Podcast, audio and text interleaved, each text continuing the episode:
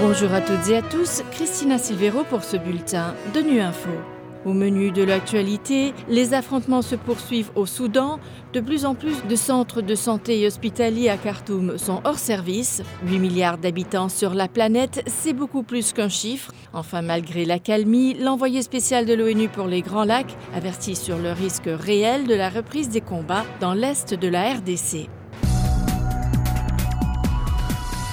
Les combats entre factions militaires rivales qui ont commencé samedi dans la capitale soudanaise Khartoum continuent. De plus en plus d'hôpitaux et de centres de santé ont été contraints de fermer. L'ONU s'inquiète de l'impact des violences sur les civils, y compris sur les femmes enceintes. Pour en savoir plus, Abdelmonem Maki d'ONU Info a joint Leila Baker, directrice régionale de l'UNFPA pour les États arabes. Nous sommes préoccupés par la perturbation des services de santé, y compris ceux qui desservent les femmes enceintes et les adolescents. Pour les 219 000 femmes enceintes, rien qu'à Khartoum, nous constatons que nous ne pouvons pas faire grand-chose en termes de prestations de soins et elles ne peuvent accéder à aucune forme d'accouchement sans risque. Pour vous donner un exemple, il y a deux jours, une femme a essayé désespérément de se rendre à l'hôpital. Elle était en train d'accoucher. C'était une situation assez compliquée. En route, elle a été prise entre des tirs et une balle l'a touchée. Elle a été transportée d'urgence à l'hôpital et l'UNFPA a fourni des conseils par téléphone en termes de télémédecine là où cela était possible. Nous avons pu sauver l'enfant, le bébé, mais la femme est malheureusement décédée. Nous sommes très préoccupés par le fait que des situations sur le terrain où le respect de la vie civile et l'accès aux soins médicaux ne sont pas respectés par les parties en conflit entraîneront davantage de cas comme celui-ci.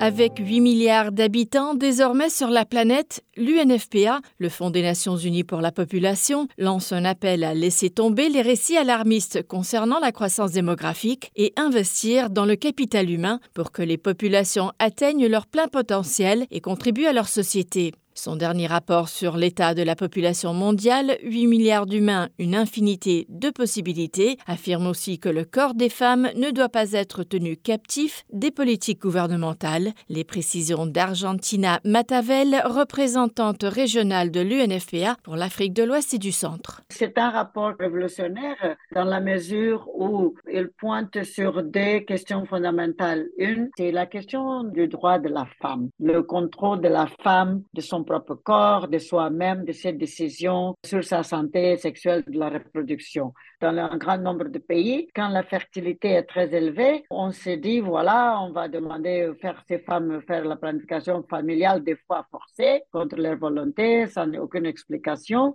Et quand la fertilité est très basse, on va dire, voilà, ces femmes doivent avoir des enfants. Donc, on passe à la blâme de la femme pour tous les malheurs de la société et on met des politiques de population coercives. Tandis que les rapports invitent des décideurs spécialement politiques, des gouvernements, à tourner leur attention aux choix, aux droits, aux politiques conducives à l'épanouissement de la femme, aux choix éclairés de jeunes couples et de la femme. Ça a été prouvé que dans les pays où les gouvernements ont pris des mesures coercives, ça n'a pas bien marché. Quelques décennies plus tard, ils se retrouvent à vouloir forcer les femmes à faire le contraire. Une accalmie fragile s'est installée dans l'est de la République démocratique du Congo, mais le risque d'une reprise des combats reste réel. C'est ce qu'a expliqué mercredi l'envoyé spécial de l'ONU pour la région des Grands Lacs d'Afrique au Conseil de sécurité. Huang Xia qui a aussi jugé désastreuses les conséquences sociales et humanitaires de cette situation. On l'écoute. Des groupes armés locaux et étrangers sèment toujours la terreur et alimentent l'insécurité. Parmi ceux-ci, on compte les forces démocratiques alliées, ADF, les forces démocratiques de libération du Rwanda, FDLR, la résistance pour un état de droit au Burundi, REB Tapara. Les conséquences sociales et humanitaires de cette situation sont désastreuses. Elle alimente le cycle sans fin des tensions entre communautés. Elle favorise la prolifération des discours de haine.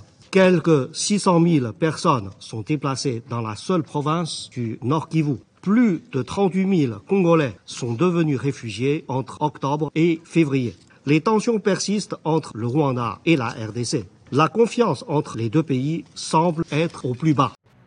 Voilà, fin de ce bulletin de Nu Info. Merci de votre fidélité. À bientôt.